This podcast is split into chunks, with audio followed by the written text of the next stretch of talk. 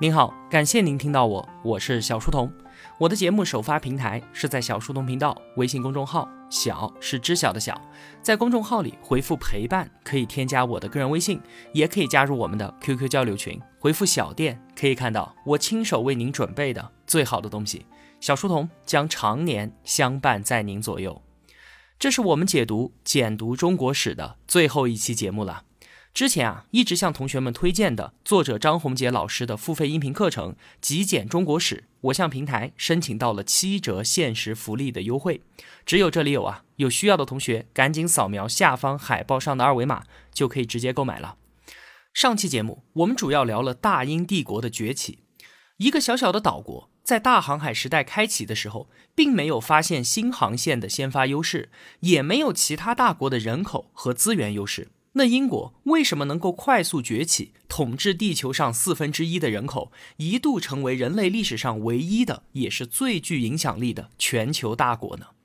工业革命这个答案不足以解答所有的问题，因为英国崛起比工业革命的发生那可是早了一百多年啊。答案呢其实是两个字：制度。英国人的制度精神来源于八百年前的大宪章。当年啊，在贵族们的要求之下，约翰王在大宪章上签了字。从此之后，王在法下。之后的每一位英国国王都要对大宪章进行一次认可。制度精神就这样被一点一点的积累了起来。对于制度精神持续几百年的维护，尤为珍贵，也是尤为重要的。一五一七年，宗教改革爆发。在西方啊，宗教它不仅仅关乎信仰，更关乎于权力，关乎于整个社会的运行方式。因此，宗教改革引发了强烈的地震，宗教仇杀遍布整个欧洲。而唯独拥有制度精神的英国除外。国王亲自发动改革，并且由议会通过一系列的法律具体实施，宗教冲突的破坏力就被这些制度和程序给吸收掉了。制度就是各方都要遵守的契约嘛，求同存异，得到最大的公约数。因此，英国人是反对走极端的，他们提倡平衡和妥协。这次和平的改革就展现出了英国社会巨大的包容力，这形成了持续几百年的对于整个欧洲的人才虹吸效应。一六四二年。因为国王查理一世想要破坏持续了几百年的王在法下的传统，英国革命爆发。几乎所有的革命啊，他们的焦点都集中在权力归谁所有这个点上，而唯独英国革命的焦点在于约束权力的制度。革命派领袖克伦威尔在胜利之后大权独揽，这就违背了革命的初衷。在他死了以后呢，英国马上复辟，继任者又想着要扩大王权，于是呢，第二次革命——光荣革命爆发。荷兰领导人威廉和他的夫人玛丽带兵进入伦敦，成为英王。最重要的是啊，他们入主英国之后，把当年大宪章上的原则以法律的形式加以确认，从此就奠定了英国君主立宪制的基础，并以权力法案为核心，进行了一次制度重建，把王权给彻底的关进了笼子里。权力受到了约束，但是国家呢却变得越发的强大。光荣革命强调了纳税人的财产权，收税这件事儿啊由议会决定，收支用途公开透明，这反而让英国政府的财政能力得到了量级的提升。与此同时呢，凭借着政府和议会良好的信誉，英国能够通过国债筹集到大量的资金，从此称雄欧洲。无论是法国还是我们中国，都曾经效仿英国人发行国债，但都因为各种各样的原因失败了。我们总是以为啊，国库当中堆满真金白银的国家，那才叫做强国；借钱花的国家呢，肯定是弱国。但事实却告诉我们，有契约精神、有制度精神，能够借到钱的国家，才是强大的国家。那今天我们继续往下聊，我们要聊的话题啊，主要就两个字：面子。我们就来聊聊看，这两个字让我们中国吃了多少亏，栽了多少跟头。同学们都知道啊，我们的近代化转型一度是极为艰难的。但是旁边的日本呢，它和我们很像，历史上长期向我们学习，近代也一度落后。可是人家日本的转型却特别的顺利，怎么回事呢？话说啊，在鸦片战争结束之后十一年，也就是一八五三年，美国海军准将叫做佩里，他率领着四艘战舰给日本人送来了一封信，要求日本开放港口。佩里说啊，你们好好想想吧，明年今日我再回来听取你们的意见。第二年，佩里如期而来，他还担心岛上的炮台会攻击他的舰队，没想到啊，等待他的是热情的欢迎。日本宣布开国，这就是著名的黑船来航事件。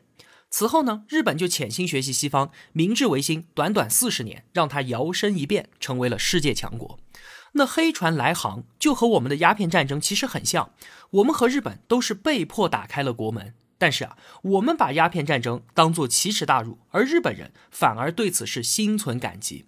他们感谢美国人帮他们打开了国门，见识到了外面的新世界，以至于啊，日本到现在每年都会举办一个纪念活动，叫做黑船祭，纪念被美国侵略这件事儿。在重现当年事件的表演里啊，入侵者佩里是以英雄的姿态出现的，而那个时候的日本人呢，则被处理成惊慌失措的小丑。为什么似乎很相似的两个国家会有如此截然不同的反应呢？因为啊，日本和我们其实只是表面上相似，骨子里完全不一样。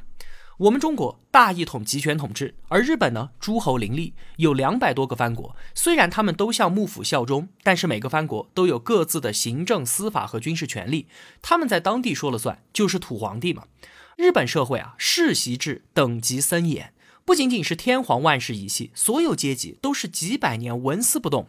今天我们都惊讶说，日本的百年甚至是千年老店。像是金刚组，现存世界上最古老的家族企业，经营了一千四百多年的建筑公司，传了四十代，干什么的？专门修庙。还有一家烤年糕的小店，传了二十五代，也是一千多年了。世界上连续经营时间最长的甜品店，都是人家日本的。那说到这些啊，我们都感叹于说日本人的工匠精神。你看人家几十代人专注做一件事儿，做到极致。其实呢，并不是这么回事儿了，这就是日本传统社会极度固化的表现。我们这边都说富不过三代，为什么？老子一死，家产分散给几个儿子，分着分着就没了。那日本是实行长子继承制，家产呢都给长子。如果日本人也和我们一样分家产，那哪里还有什么企业能够传承千年呢？中国以文人治国，历代是贪腐盛行。他们日本呢，实行武士制度，历来是十分清廉。似乎日本人就不懂什么叫做贪腐。你看，庄园领主制、长子继承制、社会阶级世袭，还有武士精神，这些特点啊，其实和中世纪的欧洲是不是很像？但是欧洲他们不叫武士，叫骑士，也就这么点区别。日本人能够迅速的走上西化道路，正是因为和欧洲的相似。日本社会是从与欧洲相似的封建制的基础上开始转型的，而我们呢，是在大一统郡县制的基础上开始的。表面上来看啊，面对西方的挑战，已经完成了集权制的中国，应该能够发挥出更大的优势啊。为什么？你想，只要统治者下定决心改革，那皇帝一声令下就能够快速的得到落实。而日本那边呢，他们要先统一各藩的意见。甚至是要通过一次彻底的政治和社会革命达成统一集权才行。当时啊，有一派西方学者就是这么认为的。可事实呢，恰恰相反，中国的大一统郡县制反而成了革命最大的阻力了。这又是为什么？因为改革哪里有那么简单啊？一声令下，那这声令他怎么下呢？我们做什么呢？面对外界的挑战，要做出统一的反应，给出唯一的答案。这个答案其实很难是对的。而日本呢，两百多个藩国，各个藩国给出的答案都不一样，这反而可能蒙对几个。日本开国，愚昧的人也不在少数，也有排外杀外国人的事件发生。但是啊，也有诚心诚意向外国人学习的藩国，他们成功了，蒙对了，就成为了其他藩国效仿的榜样。资本主义这个东西啊，是人类社会上的特殊现象，它不是必然的。小国林立的欧洲，每一个国家就像是一个实验室，几百年不停的实验，才有了资本主义。而日本的诸侯林立，在危机面前，也如同两百场实验同时进行，最后呢，从中挑出了相对正确的答案。日本人愉快地接受了黑船来航，可中国被打开国门却是极为痛苦的。这种痛苦啊，很大程度上就来源于我们觉得面子受损了。我们就来看看，为了面子这个东西，清政府吃了多少的亏。第一次鸦片战争签订了南京条约，同学们都知道。那按理来说，签订了条约了，就应当下发各级官员了解并且执行。但是清政府觉得这是英国人拿枪指着脑袋被迫签的，内容太丢脸了。条约称对方为大英国，称洋夷就是西方蛮夷，他们的头目为大英君主，和我们中国的皇帝那是平起平坐啊。这是当时来自天朝上国的清政府没有办法接受的。所以呢，条约的内容我们能不发就不发，尽量少让人知道，更不用说什么按照条约严格的执行了。南京条约里面就约定了，洋人可以进城居住，并且做生意，此前当然是不行的，因为华夷未可杂居，人情不堪共处啊。就是我们和蛮夷怎么能住在一起呢？人和畜生没有办法相处。因为这个事情啊，广州人民和英国人之间开展了轰轰烈烈的反入城斗争。两广总督、广东巡抚都跟英国驻中国的公使各种打太极、拖延周旋，老百姓呢竟然把广州知府的县衙都给一把火烧了，扬言说谁敢放洋人进来就杀谁。这都是在政府的纵容之下做给英国人看的，就为了进城这个事儿争了十几年，这就成为了第二次鸦片战争的重要导火索。第二次鸦片战争。英法两国从广东打到了天津，又签订了个《天津条约》，其中无非就是要更多的军费赔偿，开放更多的通商口岸。在清政府看来啊，其中有一条最重要，就是英法的公使要进驻北京。为什么会有这个要求呢？那不就是因为之前你们地方政府就因为入城这么一个破事儿，跟我们打太极打了十几年，我们以后要有公使住在北京，有事情直接找你们皇帝。签了字之后啊，咸丰就后悔了。派驻公使这个事情，他实在没有办法接受，割多少地赔多少款都行，都可以商量，但是别让他们住我旁边。为什么？因为他们不下跪啊。当年乾隆大帝都没有办法让英国人三跪九叩，他自己呢就更没办法让洋人献出尊贵的膝盖了。那怎么办？他想了一个办法，这样吧，我用钱收买多少钱呢？大清帝国全部的关税通通给你们，只要你们别来北京烦我。你看，今天听起来这个条件是不是跟开玩笑一样？如果真的如此啊，中国就成为了人类历史上第一个零关税的国家了。当时清政府已经穷得叮当响，镇压太平天国早就掏空了大清的国库。如果没有了关税，国家经济将要崩溃的。后来呢，在一众大臣的坚决反对之下，咸丰才放弃了这个想法。但是他依然打算不惜一切代价阻止洋人进京。那怎么办？再谈呗。于是英国人派出了一个三十多人的谈判代表团。结果呢，谈着谈着，我们竟然动手把人家的代表团都给抓了。那英国人能干嘛？直接打进了北京城，发现三十多人的代表团已经被弄死了二十多个了，火冒三丈，放火烧了圆明园。那为什么烧圆明园不烧紫禁城呢？因为紫禁城是皇宫，毕竟代表着国家；而烧皇帝的私家园林是为了报复清代皇帝。而且据说啊，代表团就是被关在圆明园的，被弄死也是在这里。你看，当我们把历史的真相扒开之后，竟然看到了一个如此狗血的故事。这不就是作死吗？结果又被人家按着头签了《北京条约》，洋人打进北京，咸丰皇帝跑到了承德之后呢，因为怕见洋人，迟迟不敢回来，最后死在了那边。还有啊，我们中国历史上的朝贡体系，中央王朝高高在上，周边小国前来进贡，看起来是不是威风八面？其实啊，这也是面子工程，这是一个赔本赚吆喝的事情。怎么回事呢？你想，人家为什么来进贡？其实是经济利益。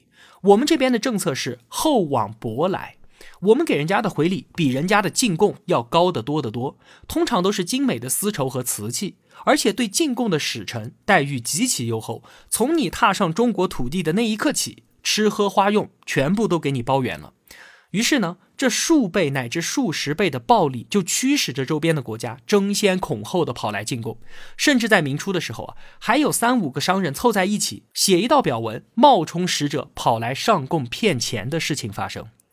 所以有人说啊，中国的朝贡体系不是世界向中国朝贡，而是我们中国向世界朝贡。这确实给我们造成了难以承受的经济负担，甚至还会因为朝贡的事情撕破脸打仗的。怎么回事呢？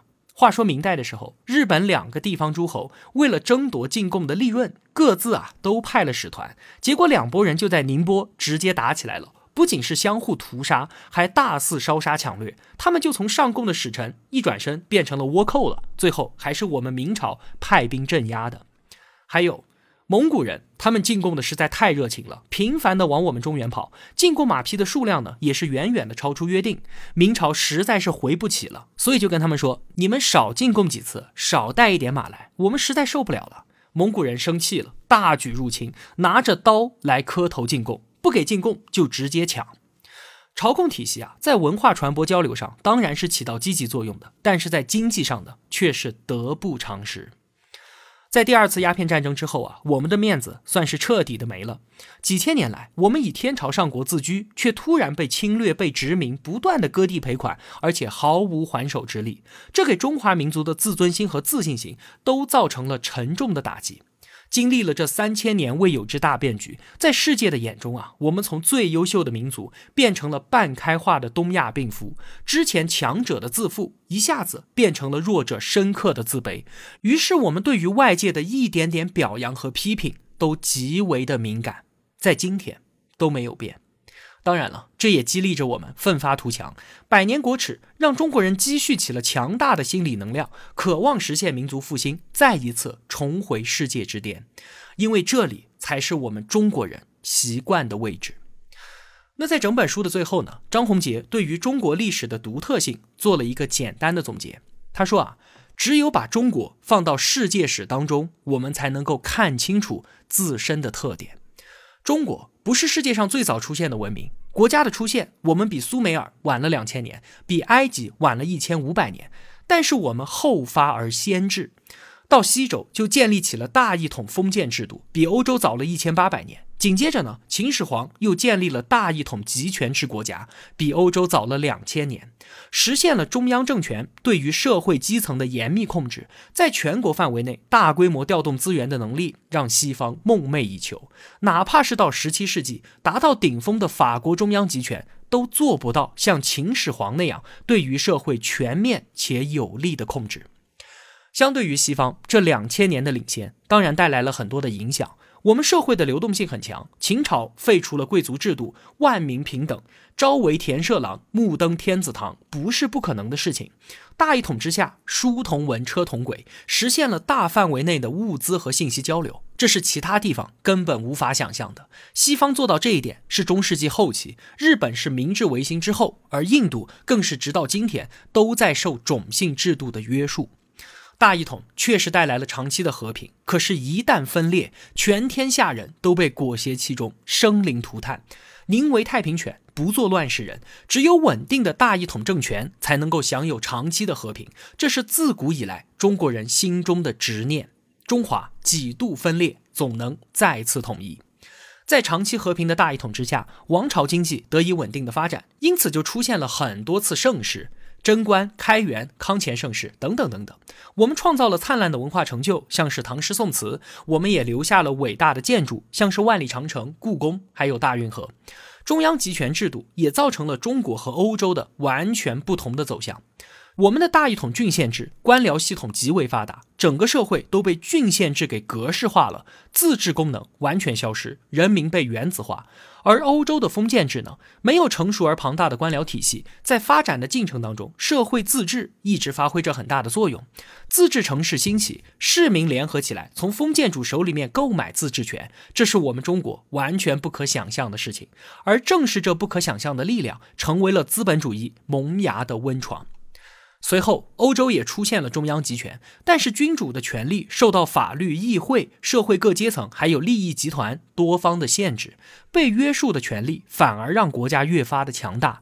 英格兰人用法律和制度成功的驯服了现代国家这个庞然大物，并且最终深刻的影响了今天世界的面貌。我们中国呢，则一直没有机会驯服利维坦。自古以来啊，皇帝一直不断的打压包括豪强、商人、权臣在内的各方势力，以保证皇权独大。因此，中国的皇权是不受约束的。中国大一统让全国上下整齐划一，在和平年代，社会治安之良好，政府行政效率之高效，让西方人惊叹。但是代价呢，是整个社会始终处在高压的状态之下，这就限制了社会变化发生的空间，压制了地方的效率。欧洲小国林立，虽然他们是动荡不休，但也保持了地方的活力得以发挥。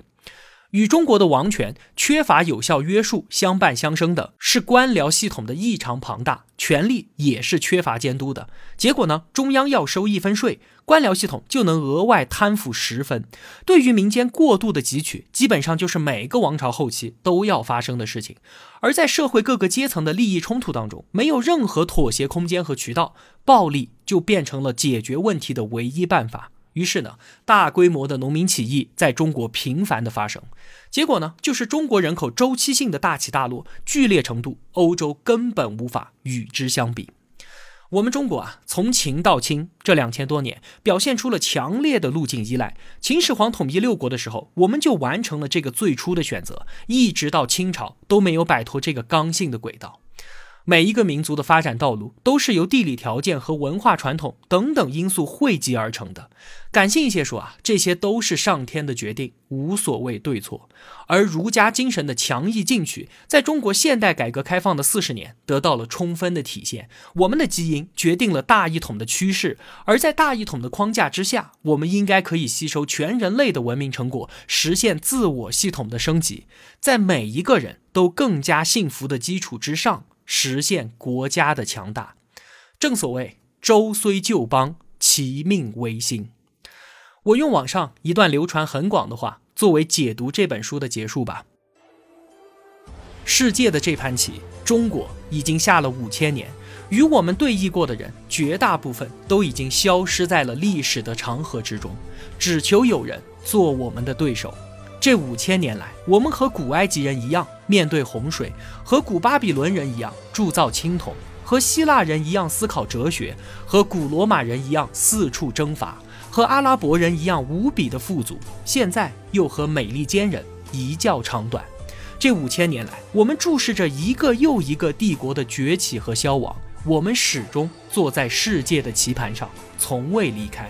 而与我们对弈的人呢，已经换了。